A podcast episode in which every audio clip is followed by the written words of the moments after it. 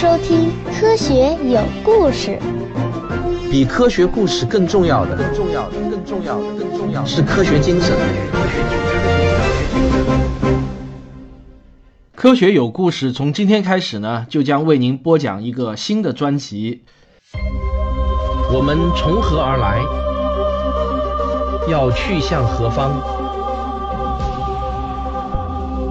一个星球，一个实验，请听我为您讲述有关宇宙、自然、生命的简史。科学家们告诉我们说，这个宇宙中的所有物质都是由原子组成的，而原子呢，则是由原子核与电子构成。原子核中又有两种基本粒子，它们是质子和中子。这两种粒子都极其微小。实际上，你再怎么努力想象，你都无法真正理解它们到底有多小。不过，我还是愿意给你打一个比喻来帮助你想象一下。比如说，你拿起一根最小的缝衣针，在这个缝衣针的针眼里面，就能将五千亿个质子一个挨着一个的给平铺开。那么，这五千亿又是一个什么样的一个概念呢？假如你一秒钟数一个的话。你得差不多要数上一点六万年才能数完，怎么样？有没有一点感觉呢？那质子是不是宇宙中最小的粒子了呢？不是的，还有比质子更小的多得多的基本粒子。不过现代的物理学家们认为，宇宙中存在着一个最小的极限尺度，不可能还有比这个尺度更小的粒子了。这个呢，就被称之为普朗克尺度。它差不多是十的负三十五次方米的这样子的一个数量级，这个尺度呢是比质子还要小上个一万亿亿倍。实际上，这个尺度也被称之为空间的最小单位。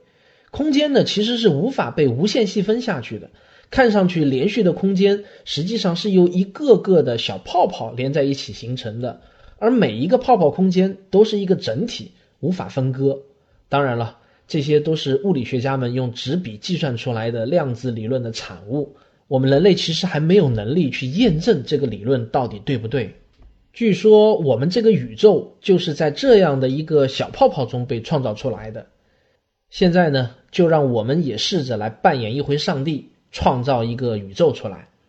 我们要创造的这个宇宙是按照当下最流行的暴躁模型来创造。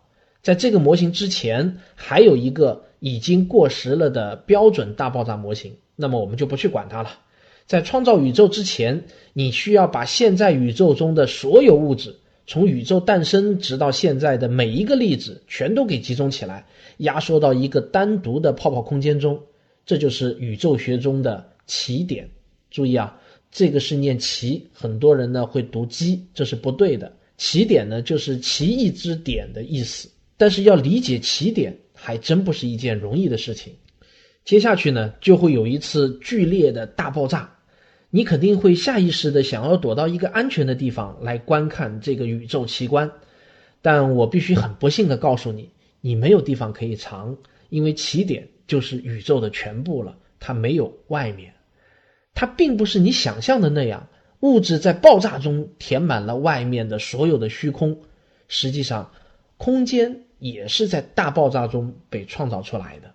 你可能会想当然的认为起点是悬在无尽黑暗之中的一个原点，但这是错误的。正确的理解是没有空间，也没有黑暗，起点没有四周，没有地方供它存在。我们甚至都不能问它存在了多久了。它是某种灵光乍现呢，还是一直在等待着创世的那一刻？因为时间还不存在，当然也就没有了过去和未来。我呢是绞尽脑汁儿啊，想帮助你理解起点的这种奇异性，但确实呢是挺难的。不过我还是要试一下。让我们来设想这样一种空间，它在任何方向都是无限循环的，也就是你朝任何一个方向跑过去，都会很快呢就会跑回到原点。呃，你朝前看呢，能够看到自己的背影。啊，那是真正的自己啊，不是另外一个人。回头看呢，你也能看到真正的自己。现在呢，你把这样的一个恐怖的空间啊，缩小、缩小、再缩小，无限的缩小下去，这就成了起点。这就是起点没有外面的概念。我不知道这个例子有没有帮助你理解起点。然后就是砰的一声巨响，就这样，我们的宇宙从无到有就诞生了。这是一个如此光辉的时刻，难以用任何语言去形容它的神奇和壮丽。起点就以令人不可思议的方式创造出了空间和时间。创世的第一秒是充满活力的，众多的宇宙学家耗尽了他们毕生的精力，把这一秒钟的内容给分割成越来越小的部分。引力以及物理学中的所有定律、常量都产生于这头一秒钟。在不到一分钟的时间里头，宇宙已经扩大到了一千六百万亿千米之大。这个时候的温度有多高呢？是一百亿摄氏度。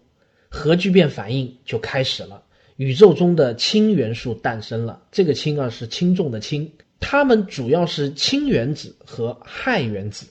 以及少量的锂原子，大约一千万个原子当中呢，就有一个是锂原子。三分钟后，我们这个宇宙中百分之九十八的物质被创造出来了，我们就拥有了一个美丽的、神奇的、充满无限可能的宇宙。所有的这一切，只不过是用了制作一个三明治的时间。关于宇宙的年龄。宇宙学家们在一百亿年还是两百亿年上争论了很久，最后在欧洲航天局发射的普朗克卫星的精密测量下，二零一五年得出的最佳结论是一百三十七点九八加减零点三七亿年，但这肯定不是测量的终点。不过有一点却是可以肯定的，在很遥远的过去的某一个无法准确定位的时刻，由于某种不知道的原因，我们的宇宙。开始上路了，这个时刻呢，宇宙学家们就把它称之为 T 等于零时刻。关于宇宙的诞生，我们知道的其实呢并不多，还有许多许多我们想搞清楚的事情，也有许多我们原以为已经清楚的事情，后来发现其实啊并不是那么回事儿。大爆炸理论提出的时间呢，其实也不算太长。上世纪二十年代，有一位比利时的牧师兼学者，名叫乔治勒梅特。他首次非正式的提出了大爆炸的假说，但是在这之后的四十年中，这个假说在宇宙学界其实呢并不是很吃香。直到一九六五年之后，由于两个美国通信工程师无意中的非凡发现，才使得这个大爆炸理论一下子就在学界中给炸开了。这两位美国工程师呢，一个叫做阿诺·彭齐亚斯，一个叫做罗伯特·威尔逊。一九六五年，他们在新泽西州的霍尔姆德用一台属于贝尔实验室的巨大的射电天文望远镜做研究的时候啊，就发现有一种稳定的背景噪音干扰了他们想做的一切研究。这种噪音呢，来自天空的所有方向，而且一年四季从早到晚从不间断，怎么都消除不掉。这哥俩呢，就花了整整一年的时间想去掉这个噪音干扰。他们检查了所有的电子元件，甚至把整个天线都给拆了，小心地擦拭了每个零件，然后呢再重新组装起来，但是没有用。于是他们又爬进这个号角形的天线的喇叭口，用管道胶布盖住了每一条接缝、每一个铆钉，依然不管用。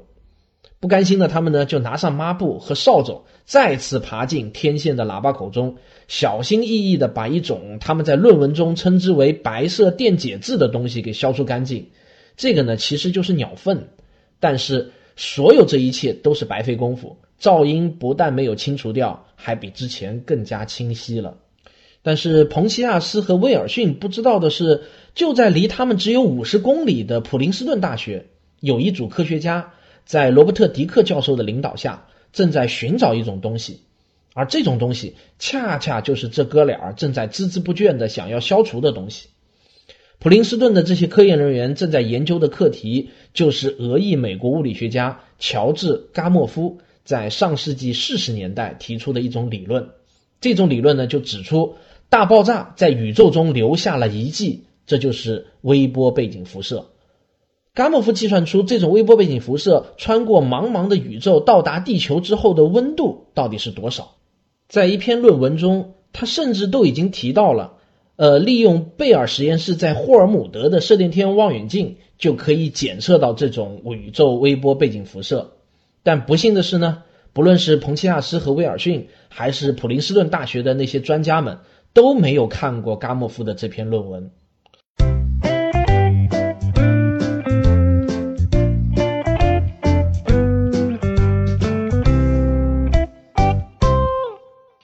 彭齐亚斯和威尔逊听到的噪音，正是伽莫夫预言的宇宙微波背景辐射。换句话说，他们看到了宇宙的边缘，至少可以说，他们看到了一百三十八亿光年之外宇宙的可见部分。那是宇宙诞生时的第一束光，时间和距离把它们转变成了微波的形式。伽莫夫的预言是对的。埃伦·古斯在他的《暴胀的宇宙》这本书中呢，就打了一个形象的比喻来描述这种辐射有多古老。如果我们把宇宙比喻成是一百层的帝国大厦，楼顶呢就是我们当下的现在，而地面呢就代表大爆炸发生时的零时刻。这样一来，我们向宇宙深处的凝望，就好像呃，我们从楼顶向地面观望。威尔逊和彭齐亚斯早些时候发现的那些遥远的星系，大约呢就是在六十层，而更古老的类星体大约是在第二十层。但是微波背景辐射的发现，却把我们对可见宇宙的认识推进到了离地面不到一厘米的地方。我们回到前面说的，彭齐亚斯和威尔逊一直找不到那些可恶的噪音来源，于是呢，他们就想到要向普林斯顿大学求助。电话呢，就恰巧打到了迪克教授那里。他们在电话中详细的描述了所遇到的困扰。迪克教授听完他们的描述，立即就明白了这哥俩儿发现了什么。当时的这个心里啊，就是哇凉哇凉的。他挂上电话后，对同事们就说了一句话：“好了，孩子们，我们出局了。”不久之后呢，《天体物理学杂志》登出了两篇文章，一篇是彭齐亚斯和威尔逊所写的。描述了他们发现那些噪音的经历。另一篇呢是迪克团队所写的，解释了这些噪音产生的自然原理。虽然彭威两个人从未想到过要去寻找什么宇宙背景辐射，而且呢，当他们无意中发现的时候，他们自己也不晓得他们发现了是什么，更没有发表过任何论文来描述或者解释他们的性质。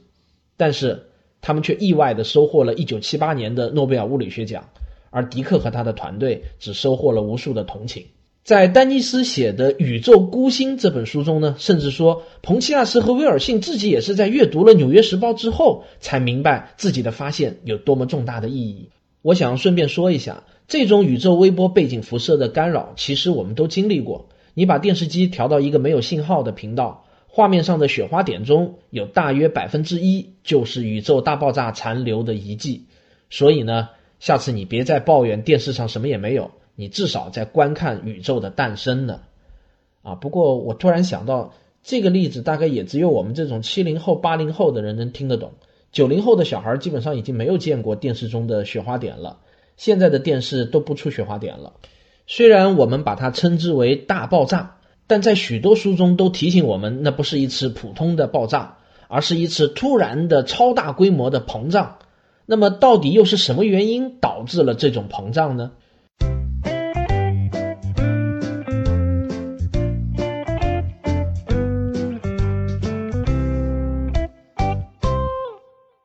有一种观点就认为，起点是上一代的宇宙大塌缩而形成的。宇宙呢，就像是一个气球，不断的膨胀又收缩，收缩又膨胀，循环往复。我们现在刚好是处在膨胀中而已。还有些人把大爆炸归因于一些深奥难懂的概念，比如说什么负真空啊、标量场啊、真空能啊之类的，反正就是某种东西能给本来什么也没有的虚无带去不稳定因素，从无到有，看上去是没有可能的，但我们的宇宙却偏偏证明了这是可能的，因为我们这个宇宙就是这样来的嘛。也许我们的宇宙只是无数个大小不一的宇宙中的一个而已。大爆炸到处都在不断的发生着，也许在大爆炸之前，时间和空间是另一种我们完全无法理解和想象的形式，而大爆炸则是一种时空转变的过程。宇宙从一种我们完全无法理解的形式，转变成了我们大致能够理解的形式而已。斯坦福大学的安德烈林德博士在2001年回答《纽约时报》的记者，他就说：“大爆炸的原因其实很像是一个宗教问题。大爆炸理论其实并不是关于爆炸本身的理论，而是研究爆炸之后的时间中都发生了什么。注意啊，这里指的爆炸之后的很短，这里指的是爆炸之后很短很短的一段时间。科学家们通过仔细观察粒子加速器中的情况，然后再辅以大量的数学计算，他们相信自己已经能够回溯到大爆炸发生之后的十的负四十三次秒。那时候的宇宙呢，还小到用显微镜才能看得清。在宇宙学中会出现很多的数字，虽然我们没有必要去搞清每一个数字的概念，但我至少想让你理解其中的一个数字。这个数字能让你对宇宙学中那些令人难以想象的尺度多少有这么一点初步的概念吧。比如说这个十的负四十三次秒，它也可以写成这样。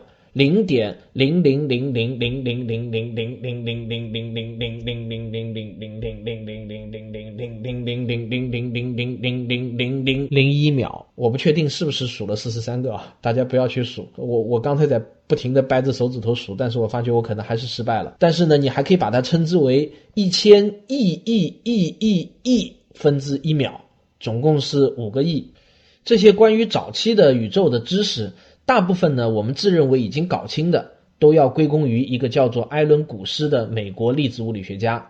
他在一九七九年提出了暴胀理论。那个时候呢，他还很年轻，只有三十岁，名不见经传，在斯坦福大学工作。艾伦·古斯呢，现在是任职于麻省理工大学。古斯自己说，要不是听了一场关于宇宙大爆炸的讲座，自己很可能永远也不会提出这个伟大的理论。而那次讲座的主讲人不是别人，正是前文提到过的迪克教授。他让古斯对宇宙的诞生问题产生了浓厚的兴趣，最终提出了暴胀理论。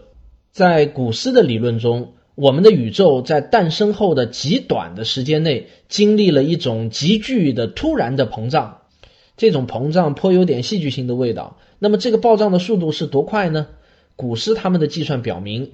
宇宙在十的负三十五次秒到十的负三十三次秒之间，也就是十亿亿亿亿分之一秒的时间内，它的尺度突然增大了十的二十六次方倍，也就是一百亿亿亿倍。这是一个什么概念呢？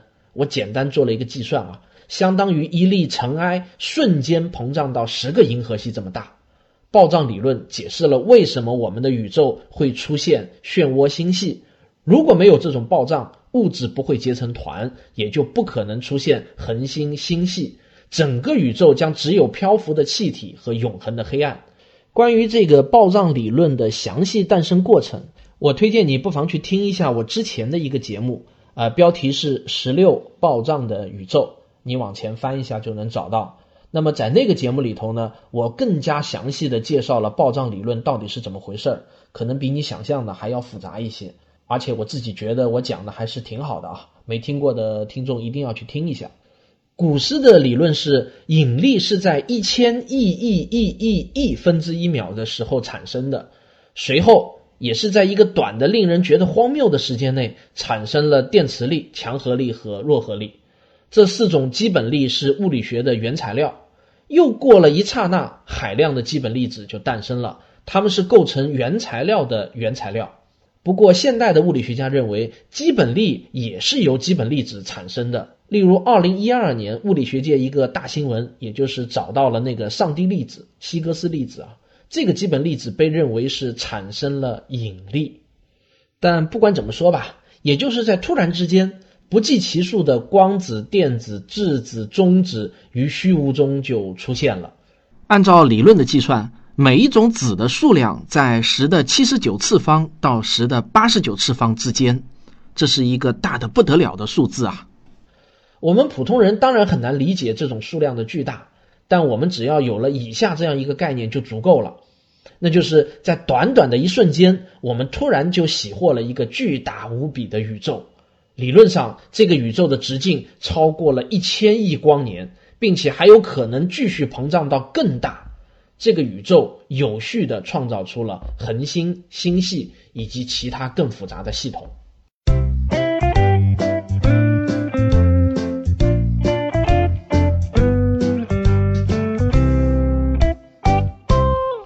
这一切实在是太完美了。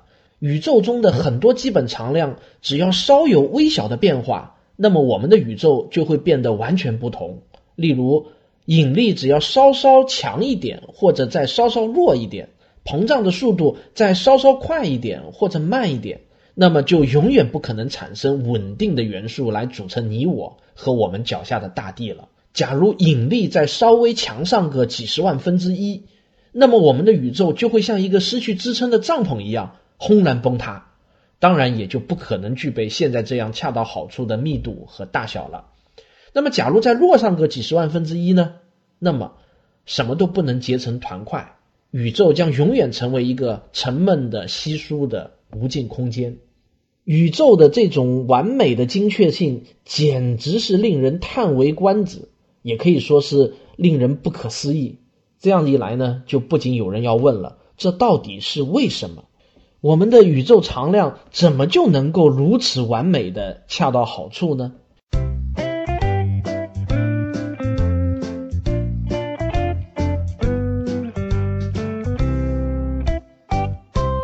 现代的物理学家们除了用仁泽原理去解释之外，实在是找不到更好的解释了。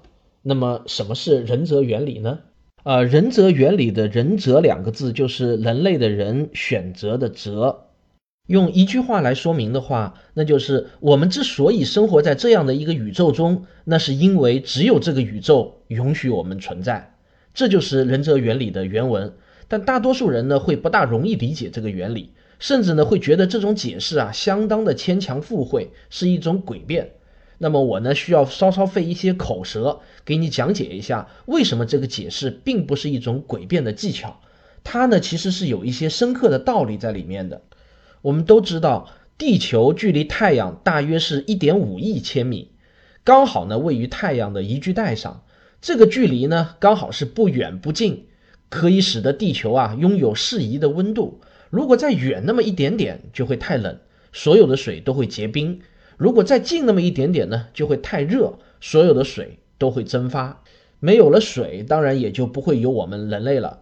这个宜居带的范围相比于整个太阳系到底是多大呢？我们来打个比方，如果我们把整个太阳系比喻成一个足球场的大小的话，那么你用美工刀在地上划一道线，这根线的宽度差不多就相当于是宜居带的范围了。而我们的地球呢，刚刚好就落在这个范围之内。这实在是一个过于完美的巧合了。假设整个太阳系甚至整个银河系就只有地球这么一颗行星的话，那么很可能就会有很多人去深入的思考，这到底是为什么呢？是不是这中间还有一些更加深层次的原因呢？但是，一旦当我们发现其实地球并不是唯一的行星，在太阳系中还有无数个大小不等的兄弟。在银河系中呢，地外行星更加是非常的普遍。这个时候，我们会发现，再去追问为什么地球刚好在宜居带上，就显得是很愚蠢了。理由其实很简单，因为一颗行星距离恒星的距离，就是源于历史的偶然而已嘛。行星从最初的混沌一片的气体尘埃云中演化出来，这种物理过程其实遍布于整个宇宙中。必然会使得有一些行星呢离得近一些，有的行星呢离得远一些。而一点五亿公里这个数字，并没有什么根本的原因是可以解释的。正因为我们的地球处在这个距离上，所以才有可能演化出生命，才有可能出现了人类来思索为什么是一点五亿这个数字。而另外还有无数个没有处在宜居带上的行星，没有演化出生命。仁泽原理呢，就好像有一个人中了超级大乐透，如果你一定要去分析为什么是他中奖了，而不是别人，其实呢是徒劳的，也是没有意义的。因为从更高的一个层面来看，只要买彩票的人足够多，总会有一个人中奖的，这并不需要一个什么特别的原因去解释。所以呢，英国的皇家天文学家马丁赖斯就认为，有无数个不同性质的宇宙，每个宇宙都有一组不同的物理常量组合，而我们恰好就生活在一个各种物理性质都允许我们存在的宇宙中。他用一家很大的服装店来举例说明这个观点。他说，如果服装的数量非常多，那么你就不会惊讶于刚好有一套合适你的尺码了。如果宇宙的数量其实很多很多，每一个都有一套不同的物理常量，那么总会有一套数据中是适合生命的，而我们恰好就在这样一个之中。所以呢，仁则原理的关键其实并不在于仁则，而在于我们生活的这个宇宙并不是一个唯一的宇宙，或许还存在着无数个不同的宇宙，在那些宇宙中。可能是有着完全不同的物理规律。物理学家李斯就坚信，有六个数字对于我们这个宇宙是至关重要的。无论它们中间的哪一个发生一点点，哪怕是再微小的变动，万物就不会是今天这个样子了。例如，宇宙的存在依赖于氢聚变成氦的核反应，在这个过程中，大约会有千分之七的质量转变成能量。如果这个数字从零点零零七变为零点零零六，那么核聚变就无法发生，宇宙中除了氢就不会有别的任何元素了。而如果这个数字从零点零零七变为零点零零八，那么聚变反应就会太快，宇宙中的氢早就被消耗殆尽了。因此呢，对任何一个数字的微小的波动，都会让现在这个适合我们的宇宙不复存在。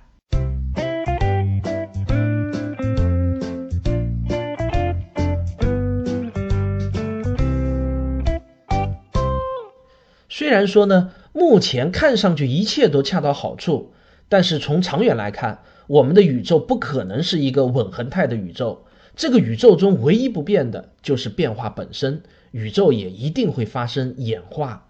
宇宙学家们通过研究发现，宇宙的最终命运取决于宇宙中所有物质的质量和能量的平均密度。如果这个密度超过一个阈值，说明宇宙空间是弯曲的，它最终会阻止宇宙的膨胀，并且呢，把宇宙拉回成收缩的状态，最后再次塌缩为一个起点。于是呢，一个新的循环又重新开始了。当然，也许这个密度值太小，于是我们的宇宙呢就会膨胀的越来越快，最终所有的物质都会在基本粒子层面上被彻底的扯碎。每一个基本粒子互相远离的速度都将超过光速，宇宙将变得无比空旷，毫无生气。那么还有第三种意见，认为呢，这个平均密度刚好是一个完美的数值，使得我们的宇宙从空间曲率的角度来看是完全平坦的。这样的宇宙呢，就会平稳的存在很久很久。直到宇宙中所有的恒星全部都燃烧殆尽，整个宇宙在热力学第二定律的主宰下，最终会达到热平衡，也就是熵值最大。这个呢，又被称之为宇宙的热寂。这个寂呢，就是合上圆寂的那个寂。宇宙学家们有时会开玩笑的把这个称之为“金发女郎效应”。宇宙就好像一个美丽的金发女郎，全身上下没有任何的缺点。这三种宇宙形态就被称之为闭合宇宙、开放宇宙和扁平宇宙。几十年来，我们的天文学家一直在精心的测量。目前虽然还没有一个非常确定的结论，但是一颗接一颗的卫星和太空望远镜上天后，把我们对宇宙平均智能密度的测量的精度推向了一个又一个新的高度。它让科学家们越来越确信，宇宙的曲率不多不少，恰好就是零。我讲到这里呢，我估计很多人的头脑中都会浮现出这样的一个问题：如果我们走到宇宙的边缘，会发生什么？有一幅文艺复兴时期的著名的版画，在很多讲天文学史的书上呢，你都会看到。画面上呢，有一个人好奇地把头伸出缀满星星的天幕，他想一窥后头由上帝制造的复杂的机械系统。这个呢，是代表欧洲古代的这种宇宙观。那么小朋友们可能会问。如果像那幅画里的人那样把头伸出天幕，又会看到什么呢？如果天幕之外不再是宇宙，那么我们的头还在吗？答案呢，可能会让你感到失望。实际上，没有人可以到达宇宙的边缘。这并不是因为要花的时间太长，当然确实还是要花很长很长的时间的，而是因为即便你坚持不懈地朝一个方向一直走下去，走下去，你也永远到不了边界。哪怕你能够以光速运动。你也永远赶不上那些正在远离我们而去的星系，因为有无数的星系，它们的退行速度已经超过了光速。但这并不意味着爱因斯坦的相对论有什么错，因为你可能听说过，相对论规定了宇宙中任何物体的运动速度它不能超过光速。实际上，相对论规定的是宇宙中任何信息和能量的传递速度无法超过光速，而星系的退行速度呢是一种视运动，这个视呢就是视觉的那个视，它不受相对论法则的约束，完全是可以超过光速的。关于相对论。我们在后面的章节呢还会再谈到。说句老实话，关于宇宙的这个膨胀啊，其实本身就是一件非常难于理解的事情。宇宙学家们对于宇宙膨胀的很多问题，至今也还是在争论不休的，没有取得完全一致的意见。有一位著名的诺贝尔奖的获得者，就是史蒂文温伯格，甚至呢说过这样一句话：太阳系和星系都没有膨胀，空间本身其实也没有膨胀。他说的是什么意思呢？他其实是说，我们只不过是观察到了所有的星系都在彼此的互相远离，仅此而已。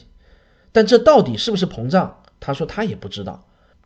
作为一个科学爱好者，我想说的是，对于宇宙学了解的越多，我越加感到迷惑。很多概念都在挑战我的理解极限。生物学家霍尔丹有一句名言。他说：“宇宙不仅比我们想象的要奇怪，而且比我们可能想象的还要奇怪。这就好像你如何理解有限无界，如何理解弯曲的空间，这些概念呢？其实都是一些超出了我们常识的概念。有一种流传很广的解释是这样的：说如果有一个来自平面宇宙的人，他完全没有球体的概念，突然有一天他被带到了地球上。”那么这个可怜的人可能会发现自己无论走多远都走不到大地的边缘，而且很有可能他走着走着又回到了起点。显然呢，他肯定会被彻底的搞糊涂的。其实啊，我们的处境与这个来自平面宇宙的人好不了多少，只不过我们糊涂的更厉害罢了。请回顾一下我之前举的那个循环空间的例子，或许呢，它有助于帮你摆脱这种困惑。因为我们的宇宙是没有边的，所以呢也就没有中心。你永远也不可能站到某处说这是一切的起点，一切的中心。但是我们如果从另外一个角度来看，又可以说任何地方都是宇宙的中心。这两种看法呢，其实都难以用数学的方法来证明。这个观点呢，就被称之为宇宙学第一原理。这个原理用一句简洁而深刻的话来说呢，就是这样的。宇宙对于任意地点的观察者都是平等的，这个观点可能是迄今为止在宇宙学的研究中最没有争议的一个观点了。今天我们借助于许多大型的太空望远镜，我们已经知道宇宙的年龄呢大约是一百三十八亿年。那么人类所能认知的宇宙，它的尺度其实并不是仅仅是光在一百三十八亿年中走过的距离。因为一百三十八亿年前发出的光在出发以后呢，宇宙就一直在膨胀，所以我们平常所说的可见宇宙的尺度，还得考虑到宇宙膨胀出来的那些额外的空间大小。这就好像我们走在机场的自动人行步道上，我们走过的距离不仅仅要考虑我们的步行速度，还得算上人行步道自身的行进速度。根据目前已知的各种观测参数。宇宙学家们计算出来的可见宇宙的大小是多大呢？大约是直径九百三十亿光年左右。大多数的宇宙学家就认为，我们的整个宇宙其实要比这个九百三十亿光年大得多得多。但到底有多大呢？这个争论就很大了，并没有一致的意见。而可见宇宙和不可见宇宙，我们统称为元宇宙。天文学家李斯认为，元宇宙的大小如果用光年数来表达的话，不是十个零，也不是一百个零，而是上百万个零。朋友们，我其实只想告诉你们，我们这个宇宙的空间已经足够大到超乎你的想象力了。我劝你呢，也不用再劳神去想宇宙之外是什么的问题了。在过去的很长一段时间，大爆炸理论中始终有一个未解之谜困扰着人们。也就是它无法解释为什么会产生出生命。我们之前曾经说过，大爆炸产生了宇宙中百分之九十八的物质，但这些物质其实只有三种氢元素。这个氢是轻重的氢啊，也就是氢、氦和锂元素，构成生命至关重要的那些重元素。比如说碳啊、氮啊、氧啊等等，却没有生成出哪怕是一个粒子。好了，这里头呢难点就出现了，要产生重元素，必须具备大爆炸那样的温度和压力。可大爆炸只发生了一次，而且我们也知道，它并没有产生重元素。这些重元素到底又是从哪里来的呢？有趣的是呢，找到这个问题的答案的人，其实却是一个压根儿都瞧不起大爆炸理论的人。他最初创造了 Big Bang，也就是大爆炸这个词，其实呢是为了挖苦这个理论的。我们后面很快就会谈论到这个人。但是在此之前呢，我觉得我很有必要来跟大家聊一聊我们赖以生存的这个太阳系。那么我们下一期就来跟大家聊我们的太阳系。科学声音。本期节目的视频版本可以在微信小程序“科学声音”中观看。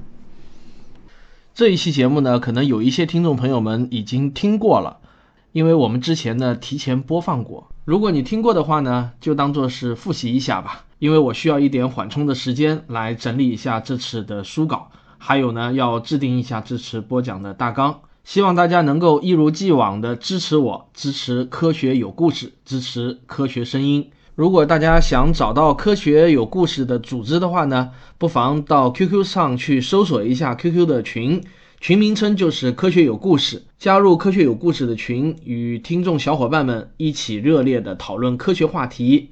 还有，我从现在开始呢，就接受讲座的邀请。具体详情呢，请与我的助理联系。联系方式呢是用微信或者 QQ 号码呢都是四零零零零九五九。那么我们今天的节目呢就播讲到这里。如果您觉得我的节目对你很有帮助的话呢，请您点一下订阅或者赞赏以资鼓励。谢谢大家，我们下期节目再见。